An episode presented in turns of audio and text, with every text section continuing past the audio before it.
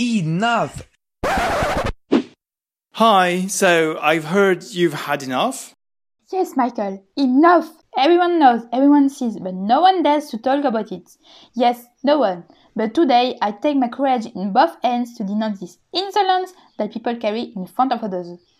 Remember that moment in the canteen at a business meal, a birthday, a wedding, where everyone is eating and there in front of you is that person. If you're lucky, there is only one. If you're unlucky, there are more. So that person eating in front of you with their mouth open and this strange sound. I'm fed up with this situation. Ah, it's borderline is trying to show you the back of the jaw. Yuck, it's really disgusting. This is the last row. This is not possible. We cannot continue our life as if nothing happened. But in fact, there's so much, so, so much doing this all the time. But why? Yes, why? Never in your life have you ever been taught to eat with your mouth open. Do you have problem between truth in nose? It's possible, but then go see a specialized doctor to solve the problem.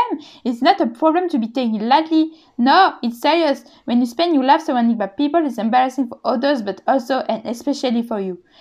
Let's not forget that above all, it's politeness. Yes, politeness. You must know, no, you say thank you, or goodbye, or hello when you meet someone. And well, in fact, it's exactly the same thing. It's the same thing. Politeness. You owe it to yourself to be polite to others if others are polite to you. So please, this listen.